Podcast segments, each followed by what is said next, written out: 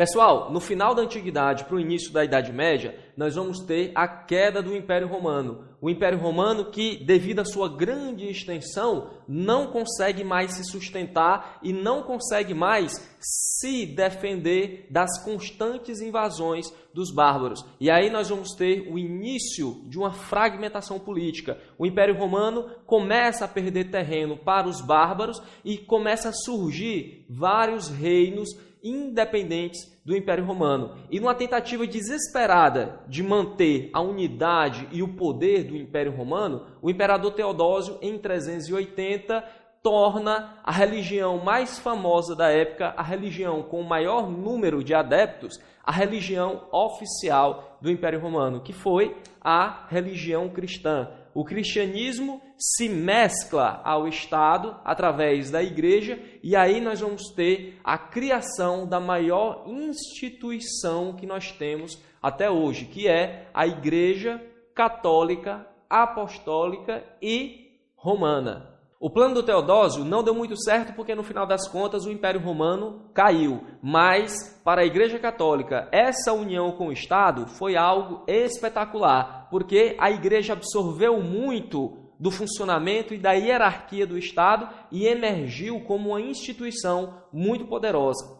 A partir de agora, a Igreja Católica passou a deter tanto o poder espiritual quanto o poder político. Detendo o poder espiritual, era ela que iria dizer para as pessoas o que, era o certo, o que, era o errado, o que, era o justo, o que, que era o injusto, o que, que era o mal e o que, que era o bem. Enfim, pessoal, foi a Igreja Católica que passou a dizer para as pessoas como elas deveriam viver. E no plano político, foi a Igreja Católica que deu as regras para o funcionamento da organização social. Foi a Igreja Católica que justificou com suas regras a organização feudal que estava baseada na relação entre o senhor feudal e o vassalo. E aí a Igreja Católica justifica, fundamenta uma sociedade hierárquica, desigual e imóvel. O cara que nascia pobre morria pobre. O cara que nascia senhor morria senhor e não tinha nenhuma possibilidade de modificação de alguém passar de uma classe social para outra. Além disso, o poder intelectual também passou para as mãos da Igreja Católica, na medida em que ela monopolizou o saber a cultura grego-romana ela ficou confinada nos mosteiros com os monges copistas. Pessoal, era muito difícil você encontrar alguém nessa época que soubesse ler e escrever que não fosse da igreja. E esses monges, eles são copistas porque eles reproduziam as obras dos filósofos, dos poetas e dos juristas copiando página por página. E aqui então nós vamos ter a relação que caracteriza toda a filosofia medieval, que é a relação entre a fé e a razão, sendo que nessa relação é a fé que detém a verdade e a razão numa atitude, numa relação de sub, submissão, de subordinação, ela vai servir apenas para justificar essas verdades que já são possuídas pela fé. Em Anderson, mais igreja, religião, isso não está relacionado à fé? Por que, que a Igreja Católica teve que equacionar, teve que estabelecer a relação entre fé e razão? Porque, pessoal, Jesus Cristo disse para os seus apóstolos: Ide e levai a palavra, ide e levai a boa nova, levai o evangelho. O meu reino não é deste mundo, o meu reino é o reino de Deus. É lá que Jesus Cristo reina soberano. Então, o cristianismo ele surge, diferentemente das outras religiões, como uma religião universal. Ele não é uma religião de um estado qualquer. Ah, mas o cristianismo foi tornado religião oficial do Estado romano? Foi, mas não necessariamente o cristianismo tinha que ficar circunscrito ao Império Romano. Por isso que o cristianismo conseguiu abarcar os vários reinos bárbaros que estavam surgindo, porque Cristo, a mensagem de Cristo serve para todas as pessoas, independentemente da nacionalidade das pessoas.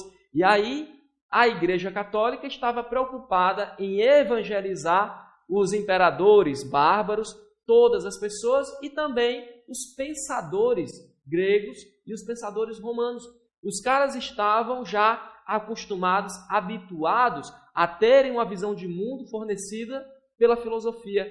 Então, os primeiros padres da igreja, eles adaptaram as ideias filosóficas à religião cristã, criando assim a filosofia cristã.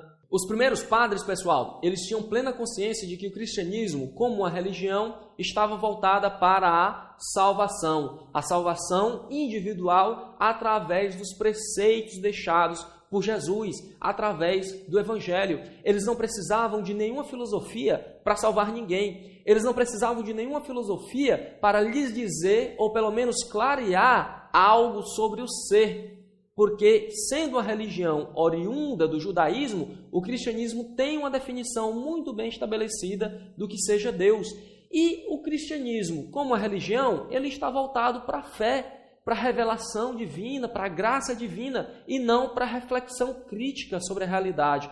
Em muitos aspectos, a gente pode dizer que o cristianismo não precisava de maneira nenhuma da filosofia, mas como eles tinham essa tarefa de evangelizar esses pensadores, esses intelectuais gregos e romanos, os cristãos foram, de uma forma ou de outra, empurrados para a metafísica e aí sofreram grandes influências dos sistemas filosóficos que estavam em voga nesse tempo e dos sistemas de crenças, de crenças que tinham mais adeptos nessa, nessa época. E aí eles sofreram influência do neoplatonismo, do estoicismo e do gnosticismo. Então, pessoal, foi nesse contexto intelectual, histórico, político e social que surge a filosofia medieval no início da Idade Média, que surge o contexto que vai dar o pano de fundo para essa questão que vai ser central durante toda a filosofia medieval,